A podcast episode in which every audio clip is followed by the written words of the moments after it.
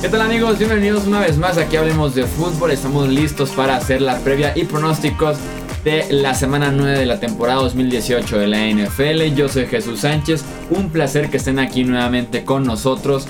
Me acompaña para hacer ese análisis mi amigo Rudy Jacinto. Bienvenido Rudy, ¿cómo estás? ¿Qué tal Jesús? Gracias por la invitación. Quizás la semana más emocionante de temporada regular. Llevamos mucho tiempo esperándola. Eh, están difíciles algunas predicciones, pero es lo de menos. La verdad creo que esta semana nos vamos a divertir y bastante. No se lo pierdan por nada. Sí, tenemos enfrentamientos de verdad muy interesantes, muy cerrados y sin duda alguna con implicaciones fuertísimas de postemporada, aunque estemos en la semana número 9, es momento de empezar a ver esa imagen de playoffs, empezar a analizar posibles desempates entre equipos. En los controles operativos está como siempre Edgar Gallardo. Bienvenido, Edgar, ¿cómo estás? Muy bien, pues sí, efectivamente una semana importante. Este, sabes que está pasando algo realmente importante en la NFL cuando Michael Jordan anuncia partido. Sí, sin duda alguna, ¿no? Buen comercial. Sin duda alguna es por algo. Sí, sí, ya, ya llegar a ese nivel, ya, ya es porque algo está pasando muy, muy importante.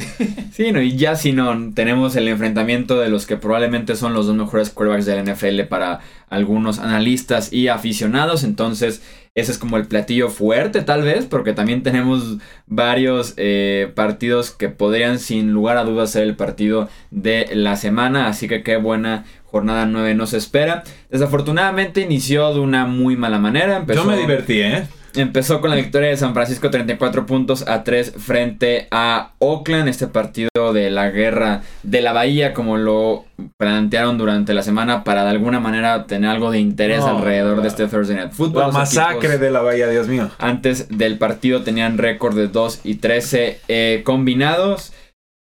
Sin lugar a dudas, la defensiva de los Raiders es la peor de la NFL. Sin presionar al coreback, ya decíamos aquí la estadística que tenían la mitad de las presiones al coreback que el segundo peor equipo en, este mismo departamento. Sin cubrir, tienes a Rashawn Melvin, a Reggie Nelson en la banca por bajo desempeño que esperabas que eran tus estrellas en la secundaria. Martavis Bryant también sentado por algunos momentos del partido.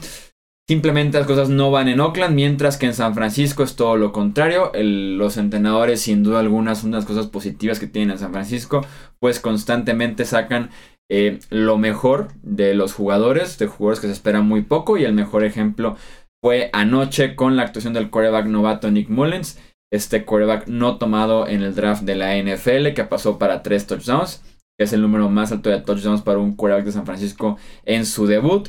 34 puntos anotados por la ofensiva, la cantidad más alta para San Francisco este año, y un rating de 151.9, que es el más alto para un quarterback en su debut en la historia moderna de la NFL, que es a partir de 1970 la gran diferencia de entrenadores, la gran diferencia de un muy buen staff que tienen en San Francisco. Ahí está el 34 puntos a 3. Sí, San Francisco jugando de local, no se sabe ni quién iba a ser el mariscal de campo. Venía un juego aceptable los Oakland Bears, había razones para pensar que podían sacar este partido. Creí que lo iban a sacar, creí que iba a ser un juego más o menos cerrado por, la mediocridad de ambos bandos más que por otra cosa.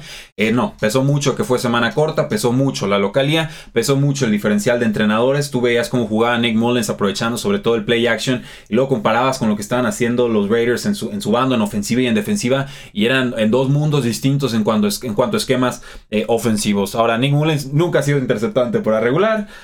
Nunca ha perdido un juego en temporada regular. Lleva ritmo de 47 touchdowns y eh, seguimos, si proyectamos el resto de la campaña. Fue verificado por Twitter al medio tiempo. O sea, ¿Qué, más quieren, no? Nick Mullens, el GOAT del, del, Thursday Night Football, en quizás el Thursday Night Football más feo que en mucho, mucho tiempo.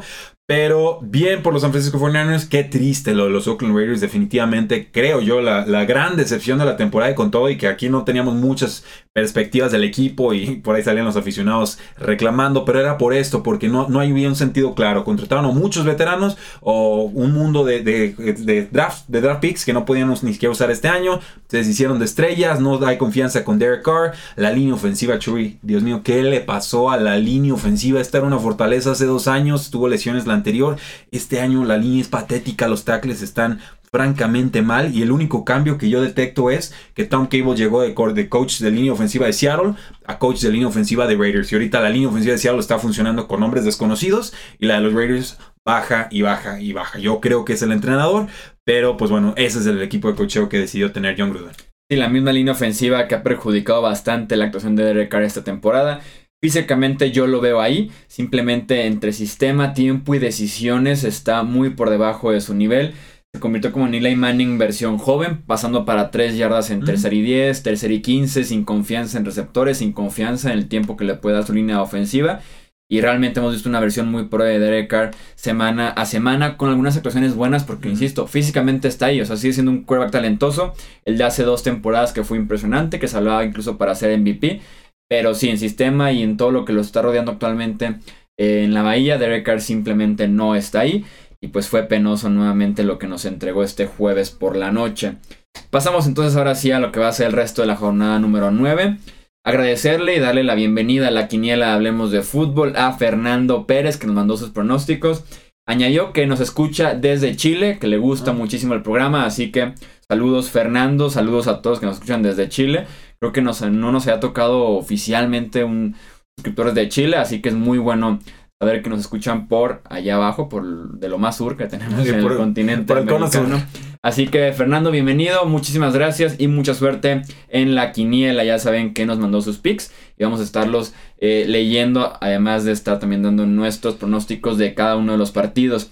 Iniciamos en Buffalo en el enfrentamiento entre Chicago y los Bills, eh, que estarán nuevamente iniciando Nathan Peterman eh, en la posición de quarterback, lo que yo lo veo como una victoria automática para Chicago, juegue o no juegue Khalil Mack o juegue o no juegue el resto de la defensiva. Se pueden parar los 11 ofensivos nada más de los Bills y se las van a arreglar para no anotar puntos, para dar un muy mal partido. Y es que Derek Anderson se lesionó en el Monday Night Football frente a New England y eso trae de nueva cuenta a Peterman en los controles de la ofensiva, el que sin duda alguna es el peor cuerda titular actualmente en la NFL.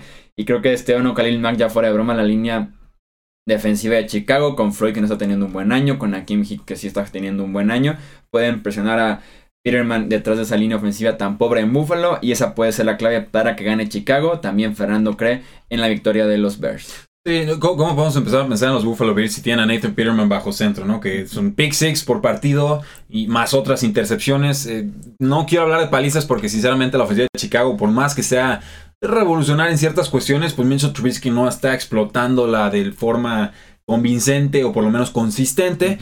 Creo que puede ser un punto clave el que pues, la defensiva de Buffalo esté expuesta a todo el partido. O sea, que la ofensiva sea tan incapaz de mover las cadenas que la ofensiva de Buffalo esté ahí jadeando ya para el tercer y cuarto cuarto. Creo que gana Buffalo, creo que gana bien, son favoritos. ¿Buffalo? Eh, perdón, creo que gana Chicago. creo que gana Buffalo, la- el, el lamento de todos los aficionados es lo que quería decir. Gana Buffalo el primer pick del draft. Sí, no, bueno, los Raiders, los Raiders, ¿qué pasó? Eh, no, pero debe ganar Chicago, debe ganar bien un partido a domicilio, esa puede ser la, la parte trampa del asunto y no juega, eh, parece que no jugaría Allen Robinson, quien fue sustituto de él en el partido pasado fue Josh Bellamy, el jugador que no fue seleccionado en draft y ya desplazaron por completo a Kevin White, quien fue un top 10 hace mucho tiempo. Partidos seguidos para Chicago ante Jets, ante Bills. La semana pasada ya ganaron ante los Jets, ahora lo pueden hacer frente a los Bills. Pasaron la semana eh, anterior de ser el último en esa división a ser el primer lugar, aprovechándose que Green Bay va en semanas consecutivas contra los Rams, contra los Pats. En el caso de los Vikings van contra los Saints, contra los Lions. Entonces los Bears realmente beneficiados por este calendario. Ahora sí que de manera eh, de mera coincidencia se juntaron estos enfrentamientos complicados para el resto de su división. Ellos muy sencillos y pueden tomar eh, ventaja ya en esa división para la segunda mitad de la temporada y sería solamente aguantar, aguantar de aquí a diciembre. Muy buena suerte para esos Chicago Bears. Pasamos ahora a Carolina, el enfrentamiento entre Tampa Bay y los Panthers. Eh, Ryan Fitzpatrick va a ser el quarterback titular de los Buccaneers en este encuentro. Me queda clarísimo que les da una mejor oportunidad para ganar este partido. Eh, más porque es el inicio del ciclo de Ryan Fitzpatrick. Entonces vienen los partidos buenos, vienen dos, tres semanas decentes. Saquen la cábala, sí, no, explosivas. no, no, cuando ya no sabemos ni qué decir, dice, bueno, es que Fitzpatrick lo ha hecho antes, ¿no? Bueno. Sí, no, por lo menos ahorita debe de jugar bien Ryan Fitzpatrick porque es el inicio de ese ciclo. Y quiero hacer como un paréntesis en este tema de James Winston y Ryan Fitzpatrick fuera de esta semana. Creo que si los Bucks son inteligentes o medianamente inteligentes, James Winston no vuelve a jugar un solo snap esta temporada con Tampa Bay. Bueno, pues ahí te va mi, mi hot take. Yo creo que el equipo no es inteligente porque no se deshizo de Sean Jackson, se cree contendiente y porque todos están en la cuerda floja, entonces no pueden hasta tomar la decisión correcta para el equipo porque todos temen por su empleo, entonces no quieren soltar a nadie. Si presupones que hay inteligencia ahorita con un grupo tan desesperado de entrenadores, eh, lamento decepcionarte. Sí, la decisión va de manera muy sencilla y se explica por medio de los números. James Winston cobra 20.5 millones de dólares la próxima temporada, salario que no está garantizado. Si lo cortan, le pagan 0 dólares, 0 de cap hit y sin ningún problema se pueden deshacer de James Winston para la próxima temporada.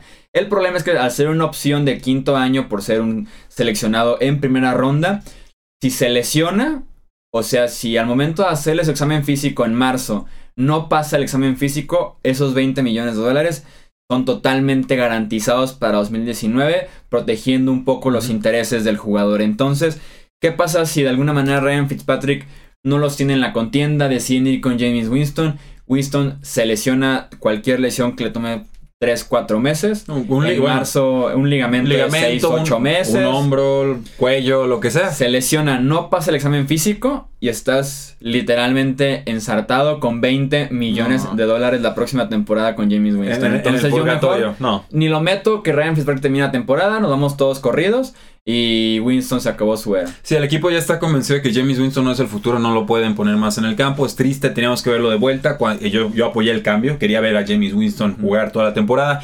No ha aprendido nada, sigue cometiendo los mismos errores de sus primeras temporadas, sigue haciendo las entregas más ridículas que, verdaderamente solo Blake Boros puede eh, imaginar, ¿no? O sea, le dice Blake Boros, soy el peor, ve mis intercepciones y James Winston le dice, cuida mi cerveza, ahí, te voy, ¿no?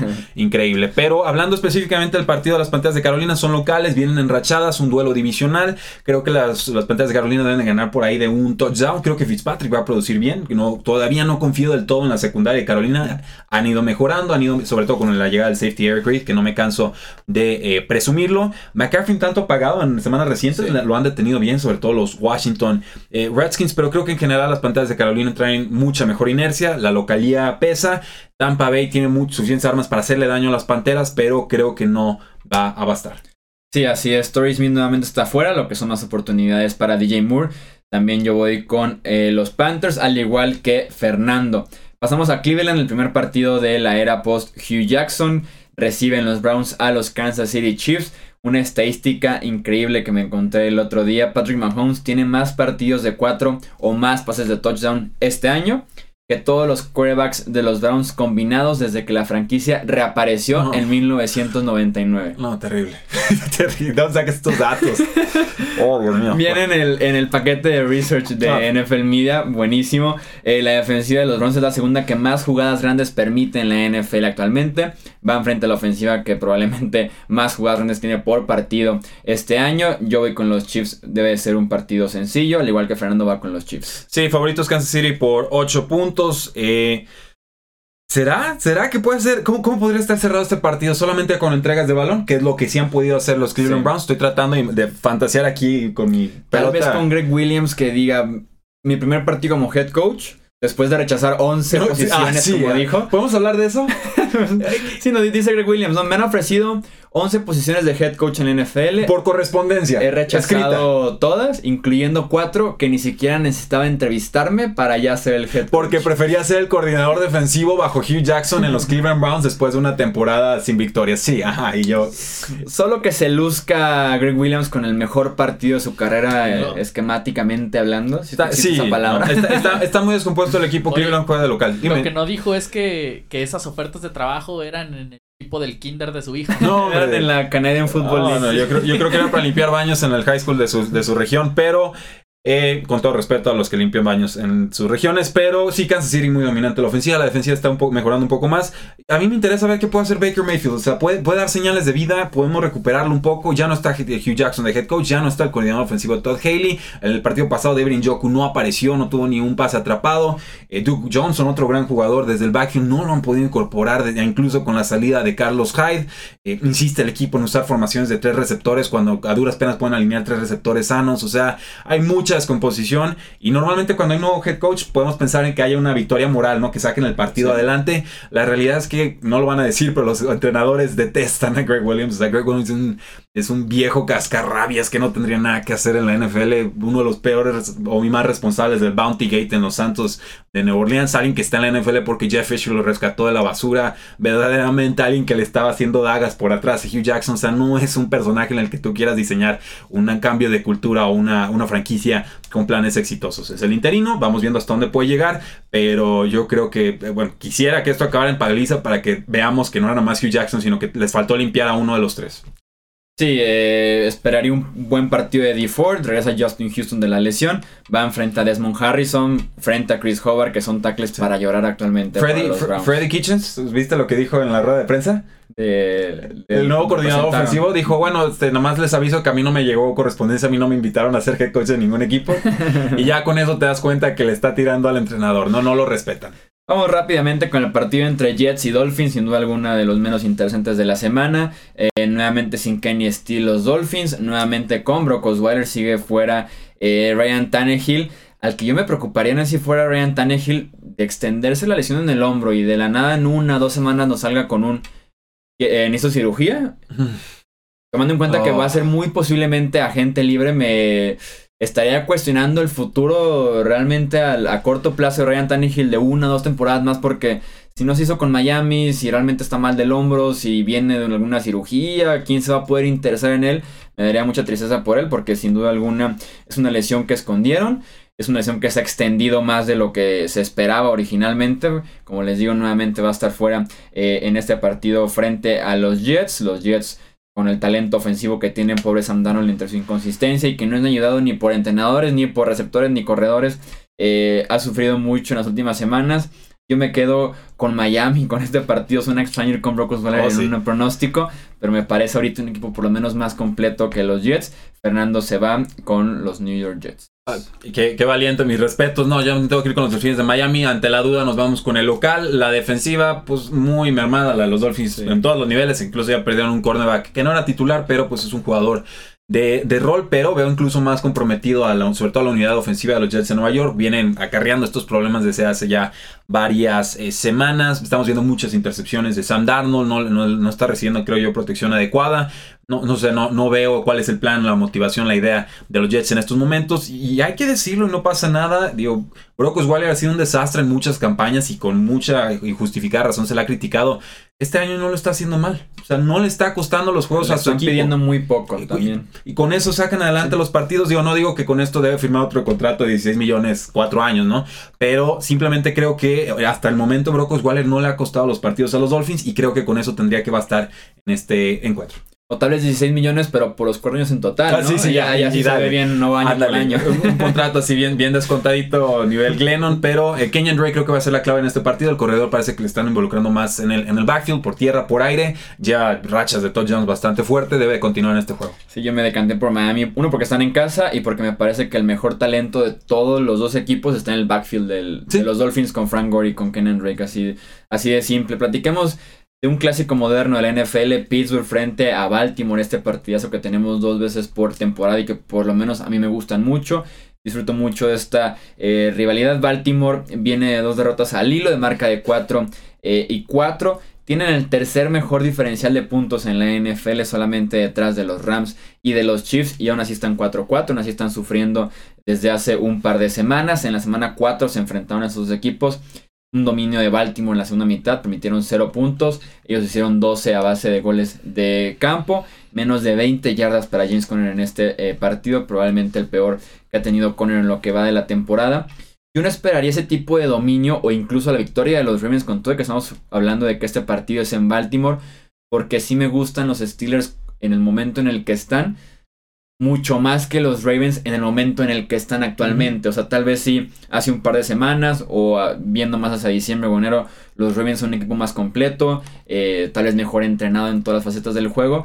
Pero por lo menos para este partido y tomando en cuenta que esta rivalidad es mucho de dividir eh, partidos, enfrentamientos por temporada, de irse 1-1. Y voy con los Steelers en este encuentro, al igual que eh, Fernando. No, yo me voy a ir con los Baltimore Ravens. Quería tomar a los Steelers, lo venían pensando mucho, sí están en un mejor momento, pero tampoco es que le hayan ganado a grandísimos equipos. Digo, le ganaron 28-21 a los Bengals y vimos que fueron ampliamente dominantes en este juego. Le ganaron 41-17 a los Falcons, mucha ofensiva, nada defensiva de ese equipo. Y antes de eso, bueno, pues fue el juego 26 a 14 de los Steelers. Creo que los Ravens han tenido juegos complicados, creo que pudieron perfectamente llegar al overtime con los Santos de Nueva Orleans. Se, tuvo que haber ido a overtime, entonces no, no los culpo por perder ese juego. Eh, estamos viendo a los Panteras muy fuertes, tampoco les reprocho demasiado haber perdido en ese juego. Me preocupa que Joe Flaco empieza a revertir irse a esa versión calabaza de años anteriores. están haciendo las 12. Eh, sí, empieza a sonar, empieza a sonar. John Brown un poco desaparecido en el encuentro anterior. Creo que le va a hacer daño a los Pittsburgh Steelers. Pero sobre todo le estoy haciendo una apuesta fuerte a la defensiva de los Baltimore Ravens. Creo que eh, ha sido circunstancial sus últimas derrotas. Entiendo que el récord no está ahí todavía, pero la localía pesa. El dominio que mostraron contra los Steelers en ese primer encuentro fue importante. Y en estos momentos los Ravens son favoritos por 2.5 puntos en Las Vegas. En una línea total de 47 puntos no se espera muchas anotaciones. Y además ya está jugando Jimmy Smith, si no me equivoco. Quizás no recuerdo si estuvo en el primer encuentro contra los Steelers. Todavía no estaba. Pero eso puede ayudar contra Antonio Brown. Entonces, un juego cerrado, un juego divertido, un juego divisional clave. Ravens no se puede dar el lujo de perderlo. Creo que es más importante para Ravens que para Steelers en esta ocasión. Voy con los Ravens. Otro partido divisional en el norte, pero de la NFC Detroit frente a Minnesota. Me, quiero leer como previa de este partido los números de Adam Thielen porque sí se está hablando mucho de su temporada, pero creo que ni siquiera se está hablando lo suficiente de la temporada de Adam Thielen. Hemos leído muchísimo sobre los partidos consecutivos de 100 o más yardas y demás. Ahí están los números que yo encontré que son de verdad impresionantes.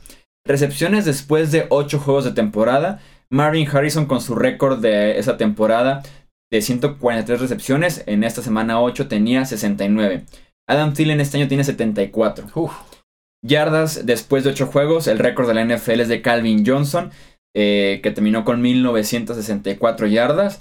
En la semana 8, en este punto de la temporada, tenía 767 yardas. Adam Thielen 925. es absurdo. Es la mejor temporada en la historia para un receptor. Por lo menos la primera mitad de la temporada en la historia para un receptor. Es impresionante lo que hace Adam Thielen. Yo esperaría más de esto contra Detroit porque la inconsistencia de la línea defensiva de los Lions es la manera de ganar la Minnesota presionando a Kirk Cousins. Creo que no lo van a poder eh, lograr. Creo que no tienen todas las herramientas para hacerlo de manera consistente. Yo esperaría un buen partido por parte de Kirk Cousins, por parte de Adam Thielen. Y por eso me quedo con la victoria de los Vikings, al igual que Fernando.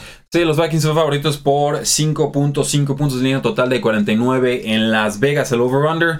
Eh, yo espero un juego cerrado. Yo creo que es un juego divisional, un juego importante. Creo que los Lions empiezan a encontrar respuestas en el lado, sobre todo ofensivo, del balón, moviendo la pelota por tierra. No fue su mejor actuación contra los Seattle Seahawks, que vienen a la alza. Me queda eh, bastante, bastante claro. Pero también los vikingos de Minnesota han mostrado ser algo inconsistentes. No, no sabemos si ciencia cierta quiénes van a ser en partido a partido. Todavía no regresa Dalvin Cook. Me preocupa mucho la línea ofensiva. Kirk Cousins vemos que cuando lo presionan de repente empieza a cometer esos errores de antaño. Entonces yo creo que va a ser un juego cerrado que se decide por menos de 3 puntos. Tengo que irme todavía con los vikingos de Minnesota, sobre todo porque son eh, locales y porque deben de tener más respuestas que los Detroit Lions en estos momentos. Solo eh, comentar la salida de Golden Tate, que ya está con las Águilas de Filadelfia. Muchos dirán, bueno, pues esto obviamente afecta a Matthew Stafford. Yo, yo, tengo mis dudas, Chuy. Yo creo que esto puede mover targets a, zonas más eficientes del campo, sobre todo con Kenny Golade y Marvin Jones atacando en profundidad. Y eh, pues por ahí hay un jugador de nombre Bourne que me parece jugó bien en pretemporada y Golden Tate le tomó mucho cariño, lo estuvo entrenando y eh, pues, un jugador no seleccionado en el draft este año. Pareciera que puede ser ese reemplazo, ese sleeper en ligas de mucha, mucha dinastía con mucha, mucha banca para guardar. Pero de ahí en más, Vikingos tendría que sacar este juego. Vamos a la capital del país. Washington recibe a Atlanta sin Trent Williams, sin Chris Thompson, los Redskins en este eh, partido. Los Falcons tienen problemas a la defensiva, principalmente por afuera de los números, en rutas largas. Afortunadamente para ellos, esto es algo que no hacen bien los Redskins o que en general ni siquiera lo intentan eh, hacer por ocasiones del partido. La ofensiva de Atlanta siempre es diferente fuera de ese domo, siempre lo voy a decir se enfrentan a Washington, que es una muy buena defensiva, una grata sorpresa en esta temporada, sobre todo por tierra. En la secundaria tienen ciertas flaquezas todavía. Adquieren a Jaja Clinton Dix que llega a solucionar algunos de los problemas que pueden tener en ese costado del balón. Así que yo me quedo con los Redskins en este partido mientras Fernando va con los Falcons. Sí, según Pro Football Focus, los mejores safeties en esta temporada han sido Jaja Clinton Dix, que llega de Green Bay a Redskins, y DJ Swearinger, que es el otro safety de los Redskins. Entonces está, está interesante ahorita la secundaria de los Redskins. La línea frontal también ha estado pues, sin nombres estelares, pero muy cumplidores. Han estado presionando mariscales de campo. Le han impedido, bueno, está viendo la estadística, Christian McCaffrey, y luego Saquon Barkley, y luego eh, Ezekiel Elliott. Menos de 100 yardas entre los tres. O sea, esto es una cifra verdaderamente de escándalo y los Falcons lo sabemos, quizás la defensiva más lastimada en toda la NFL jugando visitantes. Lo único que me preocupa y eso que he estado presumiendo, presumiendo mucho a los Washington Redskins esta temporada y tomándolos para ganar partidos su ofensiva. Su ofensiva aérea no existe y la fórmula es Adrian Peterson, Adrian Peterson, Adrian Peterson. Una, ofensiva de la edad de piedra. Está a duras penas superando las 200 yardas aéreas a Alex Smith. Están disque pasándole a Jordan Reed, pero en, rutas verdaderamente de poca eficiencia. No lo utilizan en profundidad al centro del campo. Lo están desaprovechando por completo. Eh, creo que si logran detener a Adrian Peterson, los Falcons van a complicarle muchísimo el partido a los eh, Washington Redskins, que en la ofensiva, insisto, no me parece una fórmula sustentable ni me parece una fórmula ganadora por más que espere que ganen este partido. Sí, Alex Smith ha estado a nivel promedio de lo que veíamos en Kansas City año tras año, pero aún así se ha sentido mucho menos que, que esas aportaciones que tenía con los Chiefs. Eh, rápidamente platiquemos del Houston versus Denver para pasar a otros partidos eh, con más implicaciones tal vez de postemporada. Lesionados Bradley Robbie y Royce Freeman para eh, los Broncos. Regresa Suba Cravens, el primer partido de Marius Thomas con los Texans. Curiosamente es en Denver, es en contra de los Broncos. A ver si no se equivoca llegando al estadio, no que llegue por el vestidor local en lugar del visitante. Hola muchachos, ¿cómo están? Ay, perdón. La línea ofensiva de Houston frente a Von Miller y Bradley Chubb es un peligro. Creo que por ahí podría ser alguna esperanza de sorpresa para los Broncos. Yo me quedo con Houston. Fernando sí cree en Denver y va con la sorpresa. Sí, ya este juego me, está, me estuvo costando mucho. Lo hablaba mucho con Edgar antes de entrar al, al programa. Voy con Denver, creo que la defensiva se está entonando. Bradley Chubb, el novato defensivo del mes de octubre. Eh, creo que el cambio se debe a que ya no lo están utilizando tanto como linebacker externo, sino como defensive end, ya pegadito a la línea de golpeo. Entonces la estrategia para los Houston Texans debería ser buscar formas de forzar a Bradley Chubb de jugar como linebacker y que no te pueda estar presionando al frente, ¿no? Sobre todo forzando que los Denver Broncos jueguen, creo que en unidad base. Pero tienen un juego terrestre con Philip Lindsay, lo han, lo han demostrado. Creo que tienen suficientes armas aéreas con Emmanuel Sanders y sobre todo con Cortland Sutton, que pues, no desentona para nada lo que te está ofreciendo Demers Thomas esta eh, campaña. Creo que la localidad pesa, que la defensiva está, está mejorando. Y de Houston, insisto, la línea ofensiva me preocupa horrores. Me encanta la idea de un Demers Thomas en juego venganza, pero no lleva ni seis días para poderse aprender el libreto de jugadas. O sea, va a ser un touchdown o poco más, creo yo. No, es muchísimo, creo. Pedirle. sí. o sea, veamos Kiki Coutinho se sabe si va a estar sano, el receptor número 3. Eh, cortaron a Bruce Ellington de reserva de lesionados, entonces ya no regresa. Eh, puede haber posibilidades de que le pongan extra marcaje a DeAndre Hopkins y entonces te empieza a complicar mucho más el partido. Y que tenga que ser Lamar Miller por, por tierra o de Sean Watson corriendo quienes te saquen adelante el encuentro. Entonces, eh, localidad pesa. Houston viene ganando juegos, no de forma muy convincente a mi parecer, más allá del de Jacksonville. Juego muy cerrado que se debe definir por un punto, pero voy con los Broncos. Chargers visita a los Seahawks este partido en Seattle. Eh, los Ángeles tiene marca de 5-0 con equipos abajo de récord de 500, 0-2 con equipos eh, arriba de 500. Eso sí, son los Chiefs y los Rams de manera un poco eh, injusta. Este partido es en Seattle. Me parece un partido clave para los dos equipos. Un partido que nos puede revelar muchísimo de lo que son ambas franquicias actualmente. Los Chargers con récord de 5-2, mientras que los Hijos con récord de 4 y 3, incluyendo dos victorias de manera consecutiva. 4-1 en los últimos 5 partidos. Sin duda alguna, un partido sumamente interesante. Creo que los Seahawks le pueden correr a esta defensiva de los Chargers, lo cual ha sido la clave semana a semana desde que Seattle se ve bien, que son las últimas 3-4 semanas de la temporada.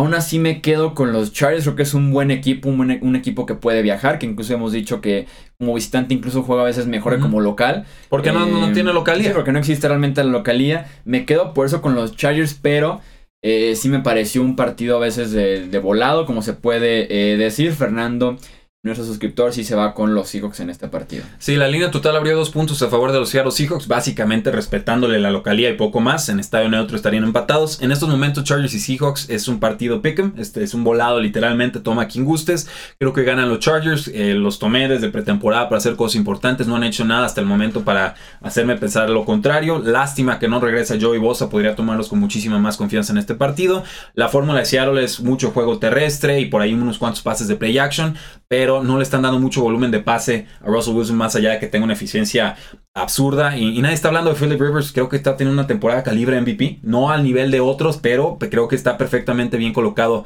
en la terna. También clave ver si regresa Melvin Gordon. Eh, ya parece que ya está entrenando. y si, que sí va a regresar. Entonces creo que eso les va a ayudar eh, muchísimo y ver si ya puede aparecer de una vez por todas Keenan Allen en la temporada con un juego eh, importante. Creo en los Chargers, creo en su talento. Creo que este año va a ser importante para ellos y creo que tienen un poco más alineado lo que quieren hacer que los Seattle Seahawks, que si bien se han visto bien en encuentros recientes, todavía me deja un poco de dudas de ambos lados del balón. Hablemos de un enfrentamiento con implicaciones directas de playoffs e incluso directas de primer sembrado de playoffs. Nueva Orleans recibe a Los Ángeles, los Saints frente a los Rams, este partido en el Mercedes-Benz Superdome, lo cual me parece clave en este enfrentamiento que se esté jugando en Nueva Orleans y no se esté jugando en Los Ángeles. Creo que la historia de este partido podría ir de la siguiente manera. Sean McVay es probablemente el eh, head coach de moda, el, que está actualmente eh, dándonos muchísimo de que hablar, que todo el mundo está fascinado con lo que hace y no hace Sean McVay. Creo que ese entrenador hace unos cuantos años era Sean Payton, el que está ahora en la lateral de enfrente entrenando a los New Orleans Saints. Creo que los Saints tienen argumentos, y lo tuiteaba entre semana, para decir que ellos son el mejor equipo de la NFL, con todo y que tienen el menos récord que los Rams, es solamente una derrota de diferencia. Los Saints 6-1, los Rams 8-0. Creo que hay argumentos de los Saints para decir que son el mejor equipo actualmente en la NFL, con victorias convincentes frente a equipos muy buenos, con victorias consistentes, sobre todo semana a semana, cuatro cuartos completos, que tal vez no hemos visto ese esfuerzo por parte de los Rams, cuatro cuartos tal vez recientemente con Sean Payton de alguna manera inspirado, de alguna manera metido en el partido para demostrar que él era el, head coach de moda. O sea, va, como por esa narrativa.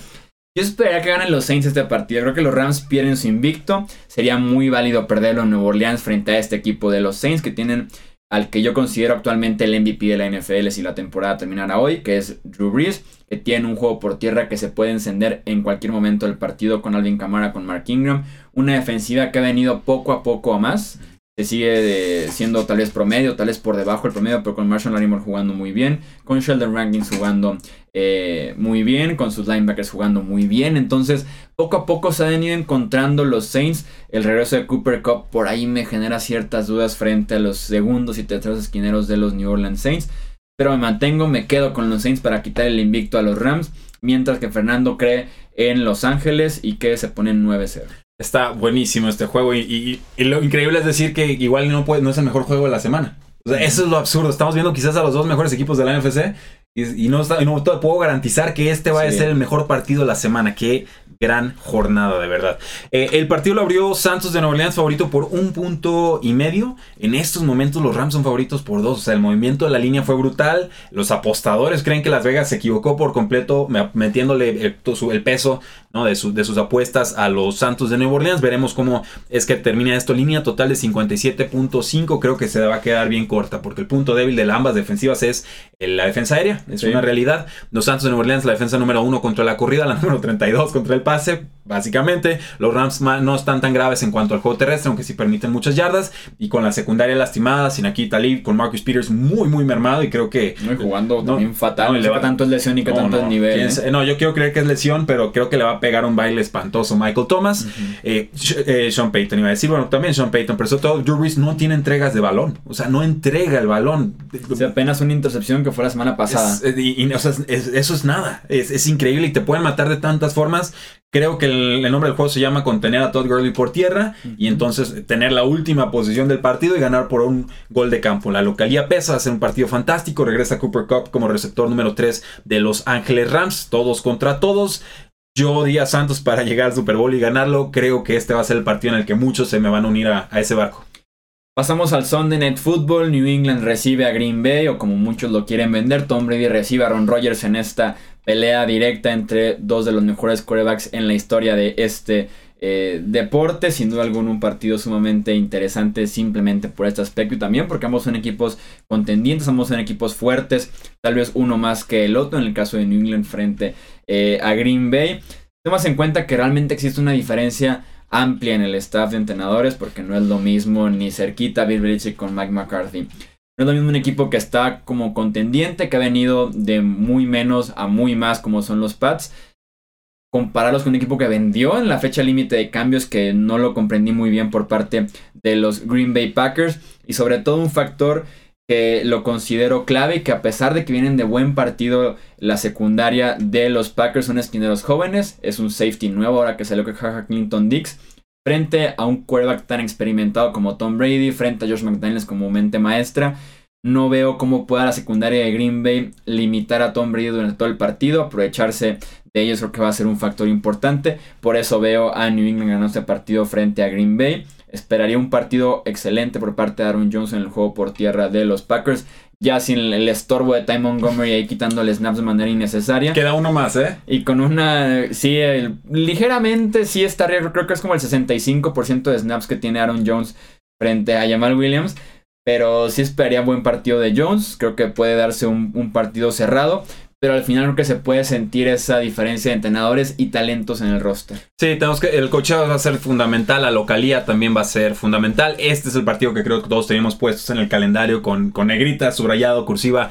Es el juego clave. Patriotas 31, eh, Packers 25.5, así es como abrieron en las líneas de apuesta. Ahorita veo a los Packers eh, abajo en las líneas de apuestas por 5 puntos. Se mantiene esta tendencia y hablar de Rodgers y que le den puntos y que le den casi un touchdown de puntos vaya, es, complicado, pero también es cierto que nadie se vuelve rico apostándole en contra a los Patriotas de Nueva Inglaterra. Veo muy lastimado a Rob Gronkowski, que no lo, no lo veo sano para nada, lo veo muy mermado, y creo que la estrategia defensiva de los Green Bay Packers va a ser sobrecargar las zonas centrales del campo, quizás meter un jugador de la secundaria más para forzar a Tom Brady a pasar hacia las bandas, porque él, el Tom Brady lo que le gusta hacer es despedazarte en el centro del campo, y si le empiezas a complicar esa primera o segunda lectura, entonces tiene que aguantar un poquito más el balón, y entonces ya la buena línea defensiva de los Packers le podría llegar. Del otro lado del balón, pues es contener a Aaron Rodgers, retarlos a que corran, o sea, que te gane Aaron Jones, que no que te gane el, el otro eh, Aaron, y esperar tener la última eh, posición y ganar sobre todo en, cuanto a diferenciales de entregas de, de balón. Creo que vienen bien los Patriotas, creo que sacan el partido. Para que no se alargue más este episodio del Monday Night Football, nomás damos el pronóstico. Dallas recibe a Tennessee. Dallas está 3-0 en casa, 0-4 de local. Este partido es en el TNT Stadium. Yo me voy con los Cowboys. Eh, Fernando va con los Titans. Eh, voy con los Cowboys. Los Titans no pueden meter puntos en esta temporada. No han superado los 20 puntos más que en un partido. Arizona, Cincinnati, Indianapolis, Jacksonville, Filadelfia y los Giants de Nueva York están en semana de descanso. Así que eh, pocos partidos tal vez en el papel, pero sin duda alguna la calidad está sobre la cantidad en esta novena jornada ya de temporada 2018 de la NFL. Ahí está entonces la previa, los pronósticos para cada uno de los partidos. Edgar, muchas gracias por estar como siempre nos contó los operativos. Muchas gracias Jesús, muchas gracias Rudy. Rudy, muchísimas gracias. No, al contrario, no sé qué voy a hacer sin Jacksonville esta semana, ¿eh? Descansan, qué, qué desgracia. A ver, ahora de quién nos burlamos si no es de Blake Boros este lunes en el análisis de la semana. Ya saben, esperen ese episodio para platicar de todo lo que fue la jornada número 9. Disfrútenla muchísimo, sin duda alguna va a ser muy entretenida. Yo soy Jesús Sánchez, esto hablemos de fútbol y nos escuchamos en el próximo episodio. Hasta luego.